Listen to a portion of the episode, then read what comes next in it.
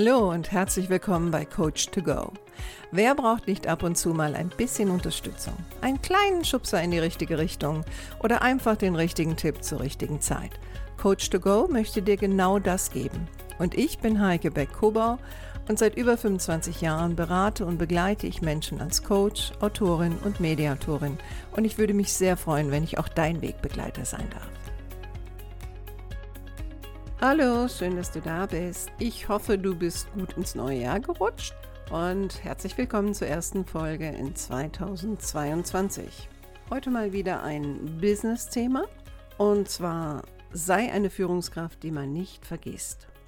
Wie die meisten von uns, die berufstätig sind, hast du bestimmt schon unterschiedliche Führungskräfte gehabt. Und wenn du mal zurückdenkst, welche sind dir im Gedächtnis geblieben? Welche hast du nicht vergessen? Da gibt es natürlich auf der einen Seite die, die man nicht vergisst, weil sie sehr negativ sind, weil sie vielleicht cholerisch waren oder weil sie vielleicht Blender waren. Also alles Attribute, die man eher als negativ ähm, betiteln würde. Aber dann gibt es natürlich auch Führungskräfte, hoffentlich, die du auch erlebt hast, wenn du schon mehrere erlebt hast, die für dich unvergesslich waren, weil sie vielleicht auch ein Vorbild für dich waren. Und darüber möchte ich, möchte ich heute sprechen. Also vielleicht möchtest du auch mal Führungskraft werden oder vielleicht bist du auch Führungskraft.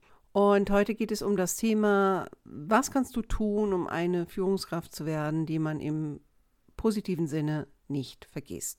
Und dazu möchte ich dir gerne zehn oder elf Tipps an die Hand geben, auf was es da zu achten gibt, aus meiner Erfahrung heraus. Natürlich gibt es da noch einiges mehr und unterschiedliche Trainer und Coaches legen den Fokus auf unterschiedliche Dinge, aber das ist erstmal so meine Sicht. Und ich mache das ja nun schon sehr lange. Ich coache ja seit 1994 Führungskräfte aus unterschiedlichen Kontexten am Anfang. Jetzt sind es größtenteils Führungskräfte und Ärzte aus dem Klinikbereich. So, Tipp Nummer eins ist, sich grundsätzlich erstmal die Frage zu stellen, will ich überhaupt führen?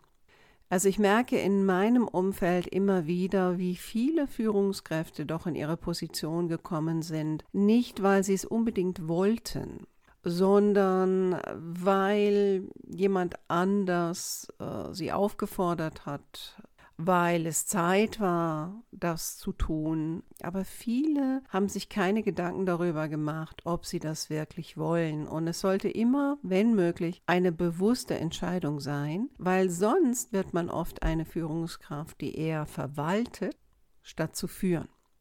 Tipp Nummer zwei. Frag dich mal, welche Art von Führungskraft will ich eigentlich sein?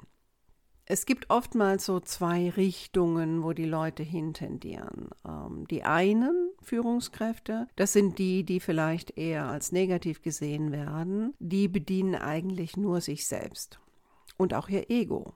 Ja, also sie schauen immer, was ist mein eigener Vorteil, ähm, wie kann ich am besten dastehen. Ich gehe jetzt mal davon aus, wenn du diesen Podcast hörst, dass du nicht zu dieser Fraktion gehörst. Leider, oder in Anführungsstrichen leider, merke ich dann oft, dass es anscheinend dann sehr oft dieses Entgegengesetzte gibt. Wenn ich nicht die eine Führungskraft sein will, die nur ihr eigenes äh, Wohlbefinden im Sinn hat, dann muss ich wohl die andere sein, die ausschließlich das Wohlbefinden meiner Mitarbeiter im Sinn hat. Und Darüber habe ich auch schon ein paar Mal gesprochen. Ähm, das öffnet natürlich auch Tür und Tor für Missbrauch und Ausnutzung von Seiten des Mitarbeiters. Und oftmals ähm, verlieren sich die Führungskräfte da auch und sie werden relativ schnell demotiviert und kraftlos. Und wie immer, finde ich, liegt die Lösung in der Mitte. Und da gibt es mittlerweile so eine kleine Bewegung, die nennt sich We Care Leadership. Also heißt, wir kümmern uns um uns. Und das bedeutet in dem Fall, die Mitarbeiter und die Führungskraft. Das heißt, man versucht die eigenen Ambitionen und Ansprüche und die der Mitarbeiter in einer gewissen Balance zu halten, ja, so dass du als Führungskraft auch weiterhin in der Kraft bleibst und gleichzeitig aber auch deine Mitarbeiter motivierst, indem du natürlich auch durchaus deren Zufriedenheit im Sinn hast, aber auch deine eigene. Und das ist nicht immer so einfach, das in Einklang zu bringen, weil oftmals scheint es so, als würde das gegeneinander gehen. Tipp Nummer drei ist, eine gute Führungskraft braucht Werte. Werte sind etwas, die uns Orientierung geben, die uns helfen bei Entscheidungen und bei Taten und die unser Verhalten steuern. Und ein Wert, der sicherlich ein wichtiger Wert ist, ist der Wert des Vertrauens. Lerne in dich selbst zu vertrauen, aber lerne auch auf andere zu vertrauen, ohne jetzt blauäugig zu sein. Ja, also ich begegne immer wieder Führungskräften, die von Anfang an entweder zu blauäugig sind, also immer das Gute im anderen annehmen, oder aber die von Hause aus sehr misstrauisch sind und damit natürlich auch den Blick sich selbst verbauen auf Potenzial in den Mitarbeitern. Also gebe erstmal einen Vertrauensvorschuss in dich selbst und in die anderen und mache deine Erfahrungen mit den anderen, bevor du anfängst zuzumachen. Vielleicht gibt es Mitarbeiter, da wirst du irgendwann zumachen müssen, weil die, ähm, sage ich mal, sehr stark den Eigennutzen haben und auch sehr stark vielleicht versuchen, dich zu manipulieren oder auszunutzen. Die gibt es natürlich. Aber der Großteil der Mitarbeiter ist eigentlich nicht so. Ein zweiter Wert, der da sehr, sehr hilfreich sein kann, ist der Wert der Akzeptanz. Also ich habe schon in mehreren Folgen über Akzeptanz gesprochen in unterschiedlichen Lebensbereichen. Und die Akzeptanz, die ich hier meine, ist, hadere nicht so sehr damit, welche Mitarbeiter du hast oder welchen Vorgesetzten du hast oder wie die Arbeitsbedingungen sind, sondern akzeptiere erstmal das, was da ist und versuche das Beste daraus zu machen mit einem gewissen Grundoptimismus und versuche dann Dinge innerhalb deines Rahmens zu optimieren und auch Mitarbeiter zu fördern.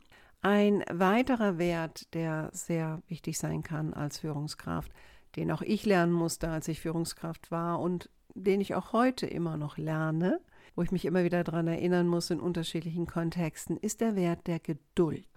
Und was ich immer wieder merke, ist, ähm, dass besonders jüngere Führungskräfte werden sehr, sehr ungeduldig. Ähm, sie wollen, dass Dinge schneller gehen, dass die Leute schneller arbeiten, dass Ergebnisse schneller da sind, Erfolge schneller da sind. Und das geht nicht immer, weil wir müssen manchmal auch Leute mitnehmen oder Besser wäre es, wenn wir sie immer mitnehmen könnten. Und das braucht manchmal seine Zeit, weil unterschiedliche Leute haben ein unterschiedliches Tempo.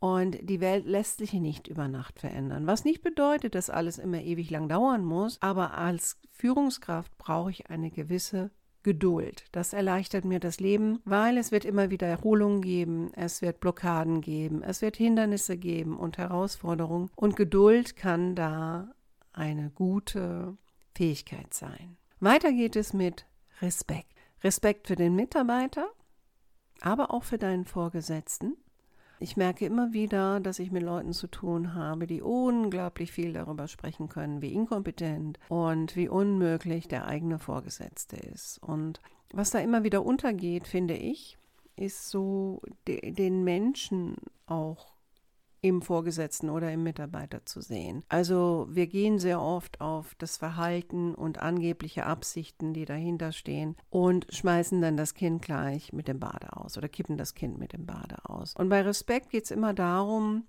den Menschen hinter einer Tat zu sehen. Was auch bedeutet, ich kann jemanden kritisieren, ich kann das Verhalten eines Menschen kritisieren und auch dazu habe ich eine Folge gemacht. Aber der Mensch als solches verdient immer noch Respekt. Außer er hat jetzt wirklich eine, eine Tat begangen, die, die es verdient, dass man denjenigen nicht mehr mit Respekt behandelt. Aber das passiert ja nicht allzu oft. Aber wir sind sehr, sehr schnell dabei, Menschen, abzu, Menschen abzuurteilen, schlecht über sie zu reden und so weiter und so fort. Und was ich sehr oft merke, ist, dass das sehr oft nach oben geht ja, also dass Vorgesetzte gleich in so einen Pool geschickt werden, sozusagen, den respektlosen Pool, ähm, dass ihnen Dinge sehr oft unterstellt werden und ähm, dass alles, was sie tun, immer gleich in eine bestimmte negative Schublade kommt. Und denk dran, wenn du selbst Führungskraft bist, Du bist nicht frei davon. Andere machen das bei dir auch. Also entwickel einfach Respekt für den Menschen hinter dem Titel. Und Respekt für den Mitarbeiter, auch wenn du ihn kritisierst. Deswegen kannst du trotzdem hart und hart bleiben und stark sein. Aber es geht immer um diesen grundsätzlichen Respekt vor anderen Menschen und natürlich auch vor Kunden, wenn du dann welche hast.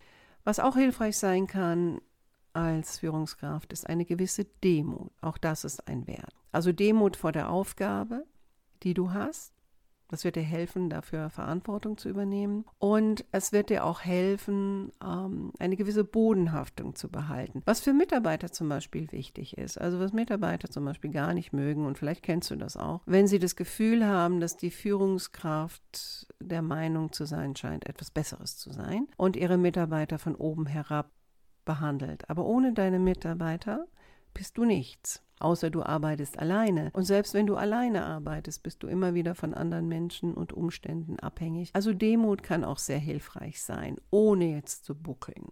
Ein weiterer Wert natürlich, der wichtig ist als Führungskraft, ist das Thema Verantwortung. Fühle dich verantwortlich für deine Mitarbeiter sowohl als auch für dein Verhalten, weil du als Führungskraft bist natürlich ein Vorbild. Und überlege dir, was für ein Vorbild möchtest du eigentlich sein? Und genau wie ein Lehrer ein Vorbild sein sollte, sollte es eine Führungskraft auch sein. Und was sagt man immer über Lehrer? Ein guter Lehrer ist der Lehrer, der den Schülern hilft, besser zu sein als er selbst. Und im Führungskräftebereich, finde ich, gilt das auch. Also Mitarbeiter auch zu fördern, selbst wenn sie besser werden als du. Das macht nichts, weil deine Aufgabe ist es auch, zu fordern und zu fördern. Und da wird der ein oder andere sein, der wird dann besser werden als du und wird dann vielleicht auch weggehen. Aber sieh es als ein Ergebnis deiner Arbeit und deiner Unterstützung und siehe es eher als ähm, ein Kompliment. Wenn ein Mitarbeiter so gut wird, dass er vielleicht woanders oder sie woanders eine Stelle übernehmen kann, wo vielleicht der Status sogar höher ist als deiner. Das ist ein Kompliment an deine Arbeit. Außer der Mitarbeiter oder die Mitarbeiterin ist schreiend von dir weggelaufen. Aber dann hast du wahrscheinlich auch nicht Verantwortung übernommen. Wichtig als Führungskraft ist auch eine gewisse Authentizität. Also was Menschen sehr, sehr schnell merken, ist, wenn jemand versucht, etwas zu sein, was er nicht ist. Also überlege dir, wie willst du wahrgenommen werden und achte auch darauf, dass du nicht in einen Kontext kommst, wo du das Gefühl hast, deine eigene Persönlichkeit darf nicht mehr zum Vorschein kommen. Weil die Führungskräfte, die wir nicht vergessen, das sind meistens die, die auch immer sehr authentisch auf uns wirken. Die behalten wir auch im Gedächtnis, selbst wenn die manchmal vielleicht etwas stur sein konnten oder etwas stark auftraten. Aber solange das stimmig war, ähm, haben wir das meistens oder respektieren wir das meistens. Also denke darüber nach, wer bist du als Mensch und welchen Einfluss hat das auf deine Führung. Einen ganz wichtigen Aspekt, finde ich persönlich, für eine Führungskraft ist der Aspekt des Humors. Habe Humor. Lerne auch mal über dich selbst zu lachen und das ist auch okay, wenn deine Mitarbeiter das mitkriegen und sie alles nicht so bitter ernst. Das heißt nicht, dass du etwas ins Lächerliche ziehen solltest, aber Humor ist etwas, was wichtig ist für Führungskräfte, weil der Alltag ist manchmal schon hart genug. Und es ist schön, mit den Mitarbeitern gemeinsam zu lachen. Und es ist auch schön, mit dem Vorgesetzten gemeinsam zu lachen, weil Du weißt, Respekt vor den Menschen, wir sind alle Menschen und Humor gehört dazu, meiner Meinung nach. Und ich zum Beispiel bin bekannt dafür, dass ich sehr viel Humor habe und dass ich auch kein Problem habe, damit über mich selbst zu lachen oder manchmal auch über meine Schwächen zu lachen. Und da haben wir auch schon den nächsten Punkt. Eine gute Führungskraft kennt ihre eigenen Schwächen, kann auch dazu stehen, kann auch zu den eigenen Fehlern stehen und gleichzeitig aber auch zeigen, dass sie daran arbeitet besser zu werden, stärker zu werden oder gewisse Fehler nicht mehr zu machen. Und dass sie natürlich auch kritikfähig ist, solange du nicht das Gefühl hast, dass es eine destruktive, manipulative Kritik. Die US-amerikanische Sozialpsychologin ähm, Amy Cuddy hat eine Studie herausgefunden, dass die Kombination aus Stärke und Warmherzigkeit macht Führungskräften zu diesen oder zu einer Führungskraft, die von den Mitarbeitern nicht vergessen wird, die respektiert wird. Also heißt, du musst nicht immer weich sein, du musst auch nicht immer für alles Verständnis haben, aber eine gewisse Warmherzigkeit, auch für gegenteilige Meinungen und gleichzeitig eine gewisse Stärke, sodass deine Mitarbeiter auch wissen, mit dir kann man nicht Schlitten fahren. Und du bist klar in deinen Aussagen und du kannst auch klar Grenzen ziehen. Und der letzte Tipp, würde ich sagen, ist, eine gute Führungskraft und eine Führungskraft, ähm, die man nicht vergisst, ist eine, die Mitarbeiter befähigt. also die Mitarbeitern hilft, das Beste aus sich selbst herauszuholen, dazu zu lernen, die Mitarbeitern auch ermöglicht, sich selbst ein wenig zu zeigen, die Mitarbeitern auch ermöglicht, authentisch zu sein, aber natürlich auch Grenzen zieht, wenn diese Authentizität zu sehr in Egoismus ausartet, was dann vielleicht ein Team sprengen könnte. Aber gleichzeitig sind nicht alle Mitarbeiter Teamspieler und ich als ähm, Führungskraft bin auch dazu aufgefordert zu schauen, wo kann ich einen Mitarbeiter bestmöglich einsetzen, basierend auf den Talenten und den Erfahrungen und der Persönlichkeit, die ein Mitarbeiter hat. Zur Befähigung gehört auch, deinen Mitarbeitern regelmäßiges Feedback zu geben und ihnen gewisse Dinge auch zuzutrauen und gut mit Fehlern umzugehen. Wobei ich immer differenziere zwischen Fehlern, die durch Faulheit und Fahrlässigkeit passiert sind. Da ist es natürlich deine Aufgabe, die zukünftig zu unterbinden. Aber vielleicht sind die Fehler dadurch passiert, dass jemand eine Fehleinschätzung getroffen hat oder hatte oder einen Denkfehler gemacht hat. Und da geht es dann immer um wertschätzende Korrektur und manchmal sogar auch ein bisschen Trost, dass etwas falsch gelaufen ist und dem Mitarbeiter zu helfen, es nächstes Mal besser zu machen. Und bei vielen Mitarbeitern ist es auch wichtig, ähm, sich nicht so sehr immer auf deren Schwächen zu konzentrieren, sondern auf deren Stärke. Also was ist deren Talent, was ist deren Wissen und Können. Und das Wissen und Können kannst du natürlich beeinflussen, indem du zum Beispiel ähm, schulst oder vielleicht gibt es auch die Möglichkeit eines Mentorenmodells. Also da kann man auf jeden Fall nachbessern. Was Talente angeht, da geht es immer darum, als Führungskraft zu schauen, wie kann ich die Talente eines Mitarbeiters erkennen und wie kann ich ihn gezielt einsetzen, wenn möglich. Und wenn er ein gewisses Talent nicht besitzt und es auch kein Thema ist von Schulung oder Wissen und Können, dann doch zu schauen, dass man den Mitarbeiter entsprechend seiner Talente einsetzt und auch nicht überfordert. Ja, also zum Beispiel, nehmen wir mal das Beispiel, du hast einen Mitarbeiter oder eine Mitarbeiterin, die extrem schüchtern sind. Dann könntest du natürlich diesen Mitarbeiter auf ein, ich sage jetzt mal, Selbstbestimmungsseminar schicken, aber ein Seminar wird wahrscheinlich diesen Wesenszug nicht verändern. Also das ist etwas, wo der Mitarbeiter selbst länger dran arbeiten müsste und oftmals liegen die Ursachen ja auch in der Kindheit und das ist auch nicht deine Aufgabe. Aber deine Aufgabe ist es darauf zu achten, dass du diesen Mitarbeiter nicht immer wieder in Situationen bringst, die ihn und seine Schüchternheit überfordern. Also zum Beispiel, ne, dass dieser Mitarbeiter oder Mitarbeiterin immer Präsentationen halten muss, dass du die immer ins Lampen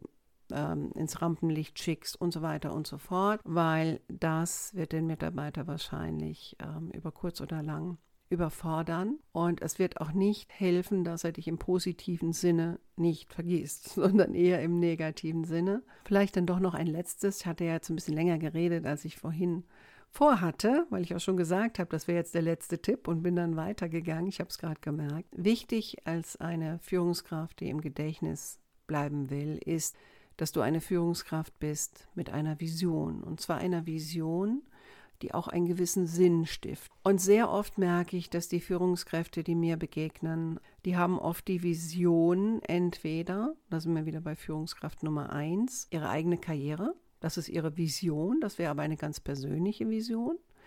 Aber was ist die Vision für die Abteilung oder fürs Team? Und da brauche ich eine Vision, die auch für die anderen Sinn ergibt. Und was man festgestellt hat, ist, dass eine Vision, die nur auf Zahlen, Daten, Fakten basiert, meistens die Leute nicht motiviert. Also da gilt es vielleicht, sich mit den Mitarbeitern zusammenzusetzen und gemeinsam eine Vision zu entwickeln. Wo wollen wir denn hin? Dass Zahlen, Daten, Fakten stimmen müssen, das ist klar, weil das immer die Basis eines Unternehmens ist, dass man überlebt. Aber Menschen brauchen eine sinnstiftende Vision und manchmal muss ich mich mit ihnen hinsetzen und gemeinsam eine entwickeln. Ich hoffe, du kannst das ein oder andere für dich rausziehen, wie jede Woche. Ich freue mich, wenn du das nächste Mal wieder dabei bist, am nächsten Mittwoch. Und ich freue mich auch, wenn du mir Input zu dieser Folge gibst oder vielleicht eine Idee hast oder einen Wunsch hast, worüber ich in einer nächsten Podcast-Folge sprechen soll. Jetzt wünsche ich dir erstmal eine schöne Restwoche und hoffentlich dann bis nächste Woche Mittwoch. Mach's gut, deine Heike.